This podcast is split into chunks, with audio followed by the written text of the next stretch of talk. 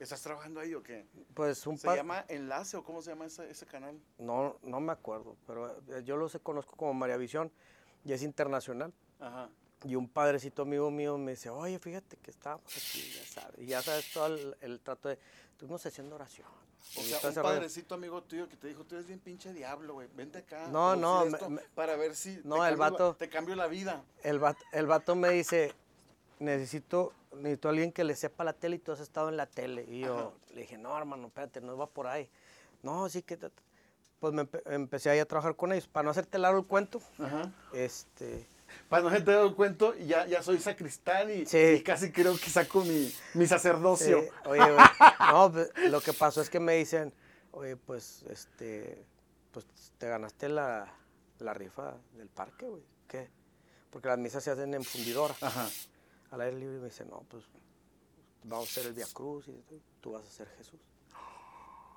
Y Es neta eso. Sí, mi reacción, yo me reí y dije, claro que no, güey. Dije, no, no, no. Dice, sí, sí, sí. Y, y al final, pues, me, me convencieron y, pues, también por una cuestión personal, pues, soy creyente. Entonces, Oye, no me digas sí, eso. no, o sea, no, no me subió ¿vas a, a personificar a Jesús perso- ya lo personifiqué en el Via Crucis pasado. en la Semana Santa pasada? Sí, güey. ¿Y por qué no supe? Pues, no sé, güey. Es que es- te voy a ser bien honesto. Como son cosas, no, yo no, esas cosas no las hago para que se vean. Todas las demás estupideces que hago en mi vida, todos las conocen, todos las saben, ¿no? Ajá.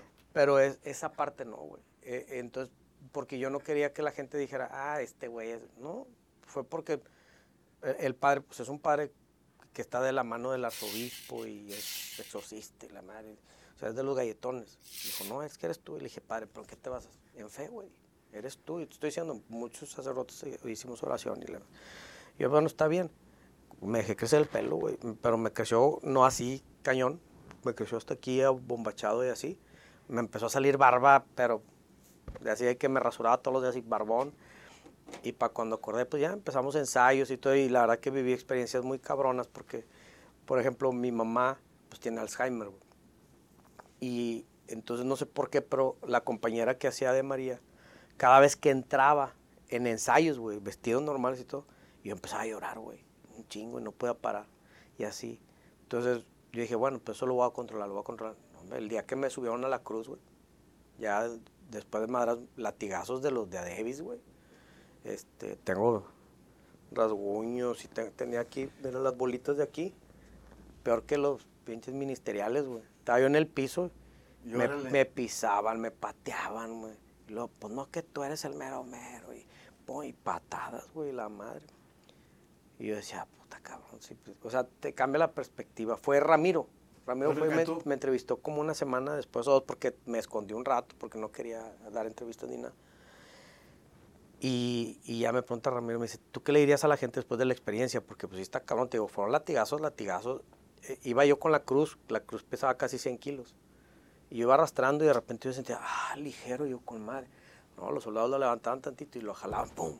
Y de para atrás, güey. Esa, esa eh, eh, escenificación fue en el Parque En Fundidora. el Parque Fundidor. En Semana Santa del 2022. Este último, sí. Este a, a marzo, abril de este año. Sí. O sea, me sorprende, Lacho. Yo, O sea, pe- yo, La, vida, la vida te llevó hacia allá Sí. y hoy por hoy estás muy conectado con la iglesia, estás muy agarrado de la mano de Dios. Sí, pero digo, está claro que sigo siendo el último de la fila de los hijos de Dios, estoy bien güey. Y sigo cajeteándola bien gacho y me equivoco en muchas cosas. Como todos los seres Sí, humanos. sí, pero si identificas, por ejemplo, estás en situaciones como esa y si ya identificas más el tema de ahí te viene el chingazo. Y ahí te viene el chingazo. y ahí te- ¿Por qué? Porque de repente, o sea, voy a hacer una estupidez, ¿no? Pero andas bien, andas bien, andas bien y de repente te llega una morra espectacular, hermosa, diciendo tú, yo, bebé, lo que tú quieras y tú dices, ay, su pinche Y caes. no, gracias a Dios no. Todavía no. todavía no, todavía me ha machinado bien cañón.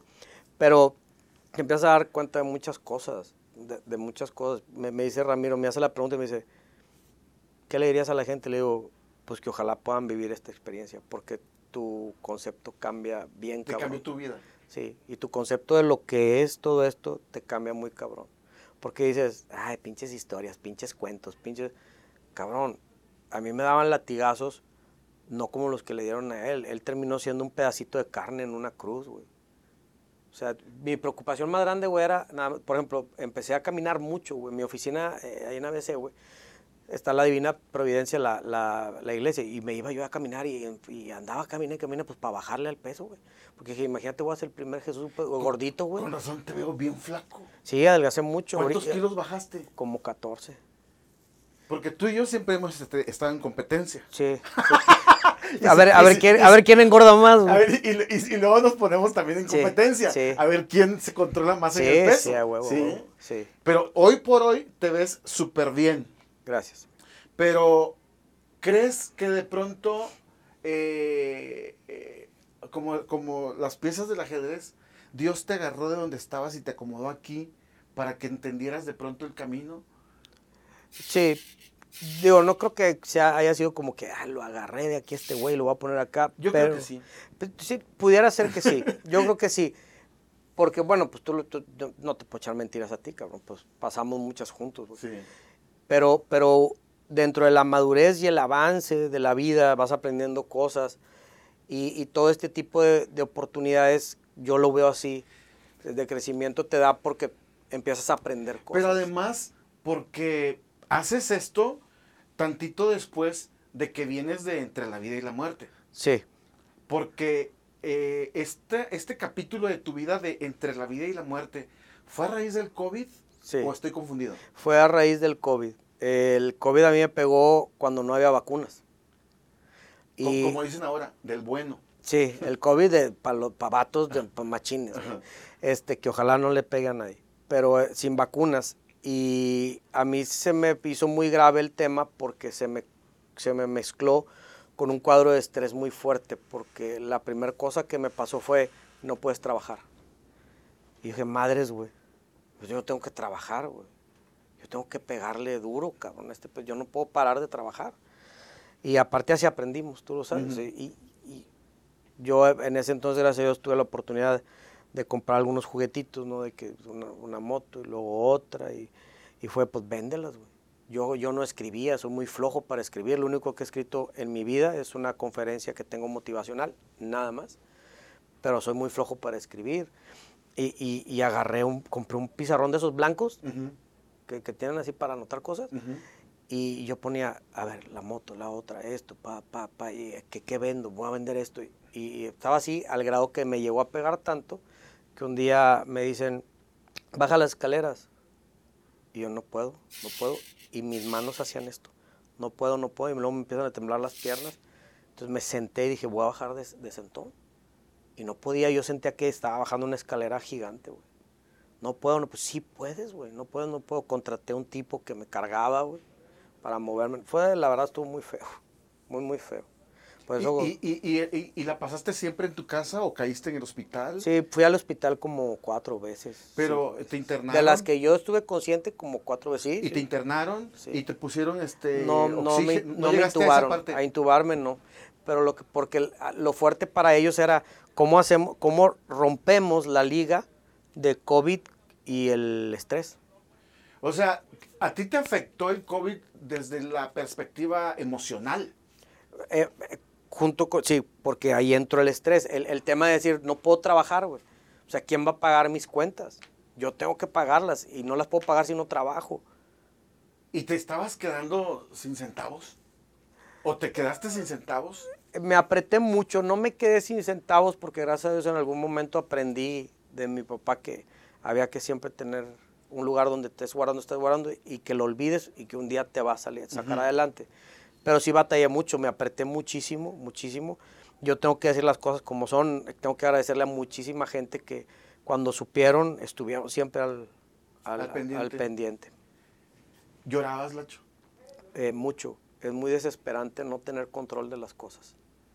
Cuando, no sé si por lo que hemos hecho durante toda la vida, eh, eso es, es- el estar, por ejemplo, en los medios y ser una persona pública y que la gente te vea y te, apla- te aplaude y te abrace y eso, te, te pone en una situación a lo mejor que uno tontamente la maneja mal y tú crees que eres todopoderoso, que puedes hacer todo y que tú... no- me tocó muchas ocasiones estar en eventos muy importantes y estirar la mano y todavía no terminaba de estirar la mano y ya tenía una copa. Este, necesitabas que te apoyaran en algo y siempre había alguien que te apoyara. Y de, y de repente en esto sí te sientes muy solo, porque aparte la gente que tiene que ayudarte no puede estar cerca de ti, güey. Y de repente se acabó todo y no hay nada. No existe. Haz de cuenta que yo, yo siento que, no hoy por hoy, pero de un tiempo para acá, haz de cuenta que hice, no puedo borrar lo que he hecho antes, pero fue como un borrón y cuenta nueva o como un refresh este, de las cosas que... tuvimos una época de gloria y, tuvo, y digo tuvimos porque nos tocó juntos en Azteca, en que éramos los personajes de la televisión para Monterrey, claro, en, competencia con multimedios, con Televisa. Y, y, todavía creo que nos tocó la buena época de la televisión, donde la televisión como como hoy las redes sociales hacen esos personajes que se vuelven virales, ¿no? La tele hacía, hacía personajes virales momentos históricos de, noticias o de programas de televisión, también los hacía virales en su momento. Nos tocó todavía esa buena época. Y de repente se acaban esas cosas. Y, por X o por Y dejas Azteca, te vas a Televisa, por X o por Y dejas Televisa. Eh, eh, esas cosas no, no, no, no te espantaron, no te, no te hicieron sentir mal de que ya no soy Lacho Gutiérrez de la televisión? Me, sentí mal, lo más fuerte que sentí mal fue el momento de cómo reaccionó la empresa cuando estábamos en TV Azteca por la situación que yo salí, que una situación personal muy, tonta, una situación muy estúpida y que aparte se manejó en base a mentiras, porque está comprobado, porque finalmente, digo, a grandes rasgos decían, este güey hizo algo ahí, ¿no? Después de más de 10, 12 años que teníamos ahí, no, no me acuerdo, muchos años. Y entonces yo traté de lidiar con eso hasta que mi papá, mi papá pues era un abogado importante, muy influyente.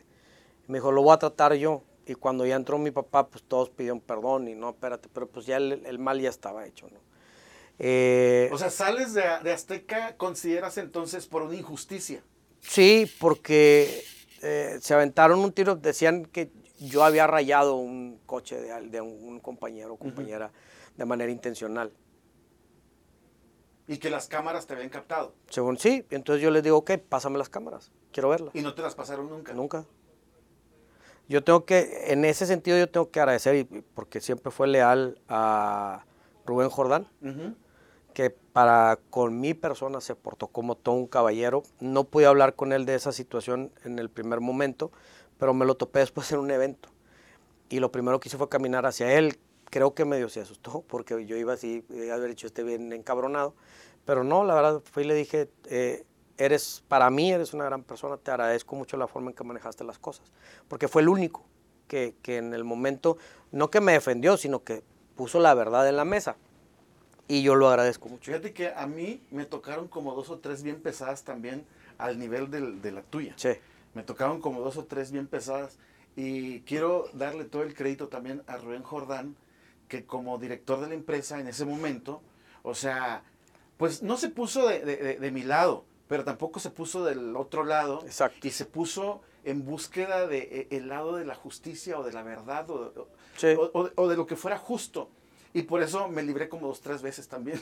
Sí, no, lo, lo que pasa es que nos tocó, digo, nos tocó gente que se colgó de nosotros mucho tiempo, gente que llegó a ser muy importante en Azteca, eh, Monterrey, este, se colgaron de nosotros cuando nosotros estábamos en un, en un, nivel? en un nivel muy alto y yo te voy a invitar a comer a no sé qué y vénganse yo les ayudo, pues que nos agarró, te agarró a ti, me agarró a mí, agarró a Mónica Escamilla, que si nos ve por acá le mandamos un saludo, o sea, a mucha gente.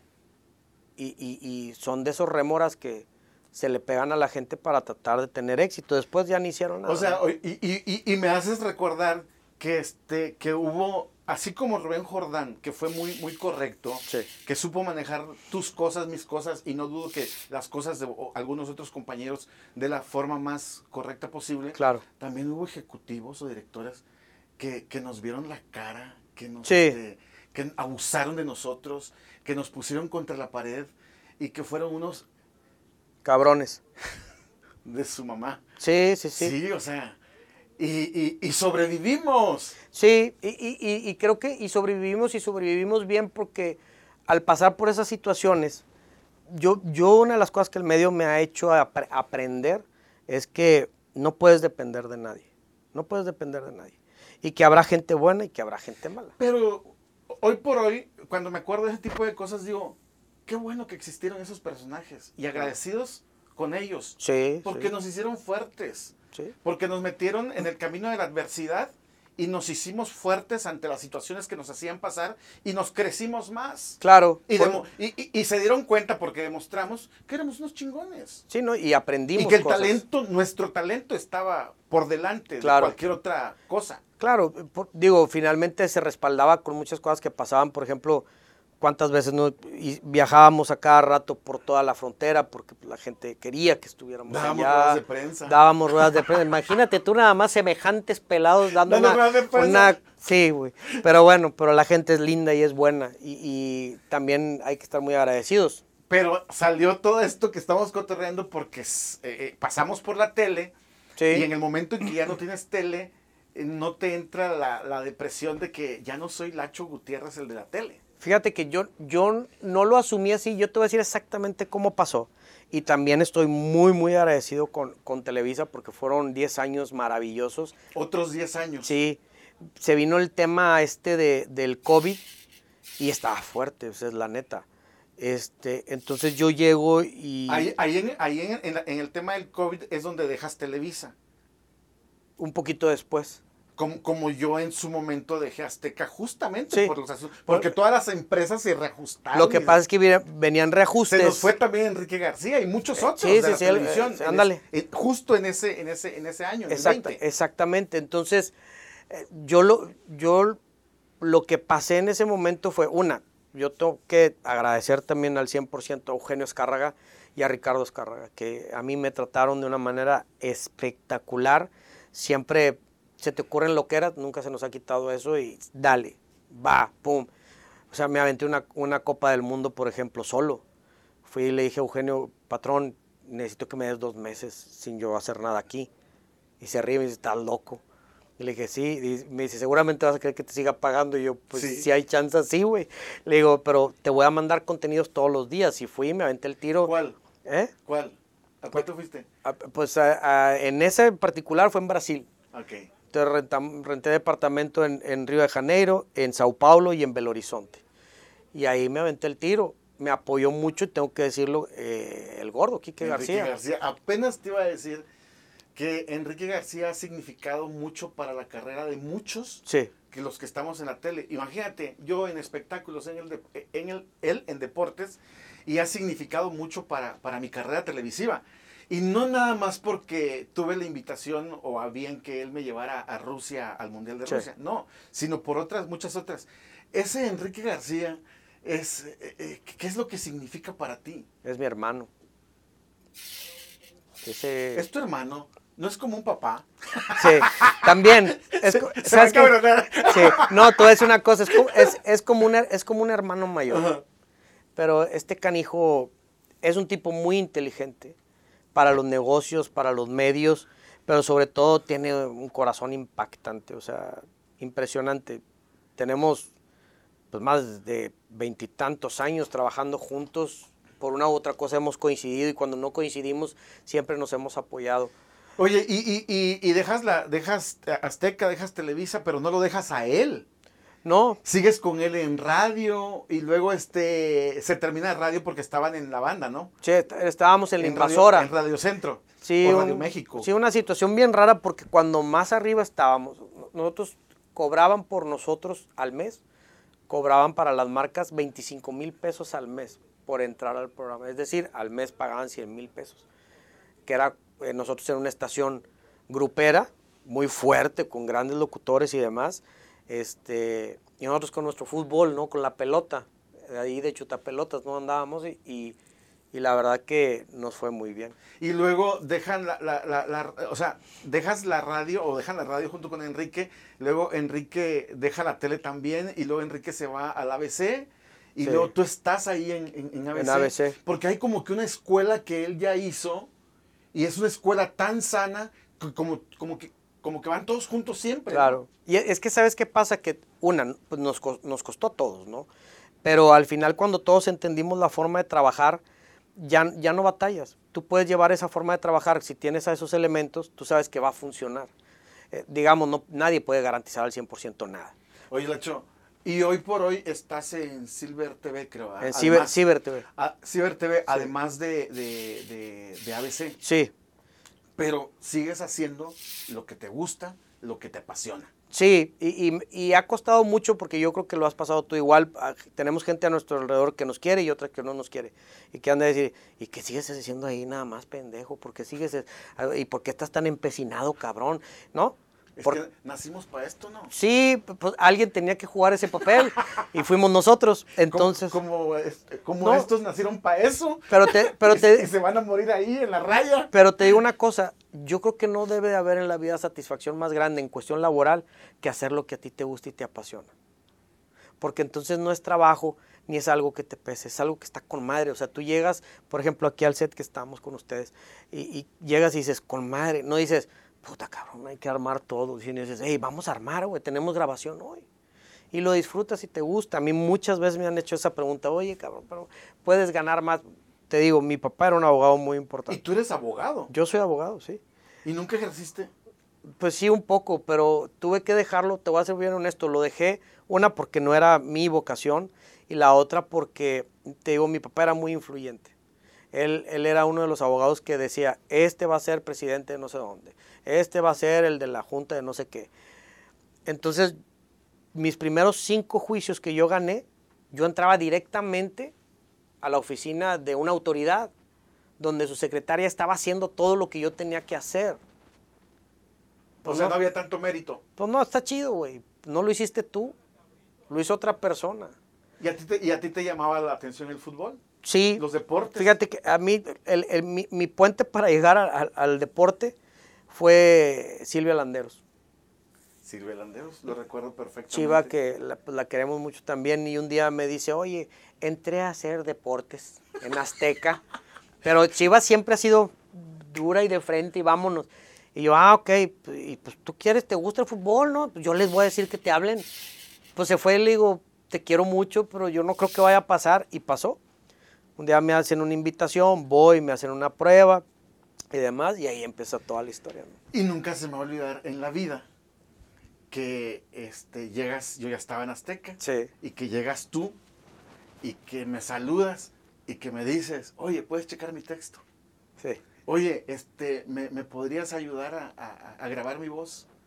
En la vida. Y a partir, en la vida se me va a olvidar y a partir de ese momento nos hicimos amigos. Sí, sí, sí. hermanos Sí. eh, eh, eh, de, de- de la vida laboral, de Sí, que nos gusta no. tanto, y de la vida misma, nuestras familias, Sí. y hemos compartido mucho. En verdad, Lacho, te agradezco bastante eh, tu visita a, a- a esta, a este programa y, y- y conocer tu vida en rojo, que creo que ha sido en rojo fuerte. cabrón. De rojo fuerte. Sí, pero muy agradecido y muy contento porque he aprendido muchas cosas, he recibido muchos coscorrones que yo tenía que recibir y aprender y eso me, ayudó muchísimo. Y de lo otro nada que agradecer, cabrón. Pues hicimos una historia juntos, eh, creo que se hizo un equipo maravilloso, maravilloso. Yo, yo siempre lo dije, ya estando un poquito más consciente, dije, este equipo de trabajo que tuvo Azteca Monterrey, si lo hubiera tenido 10, 15 años después, yo te hubiera firmado con los ojos cerrados que era un equipo de nivel internacional. Le hablé a Katy González. Sí, como y no. le dije, oye, quiero juntar, quiero juntarme con, con Lacho, contigo, con Mónica y yo, que éramos el, el- el- Sí. talento de Info 7 de la tarde. Sí. Y este dijo que le iba a pensar, "Pinche Katy". Siempre igual. Gracias, Lacho. Ah, hermano, te quiero mucho. Muchas gracias. Gracias por la invitación, Carlos. Gracias, gracias. Ahí estamos. Oigan, dije muchas malas palabras, ¿verdad? No, Ah, bueno.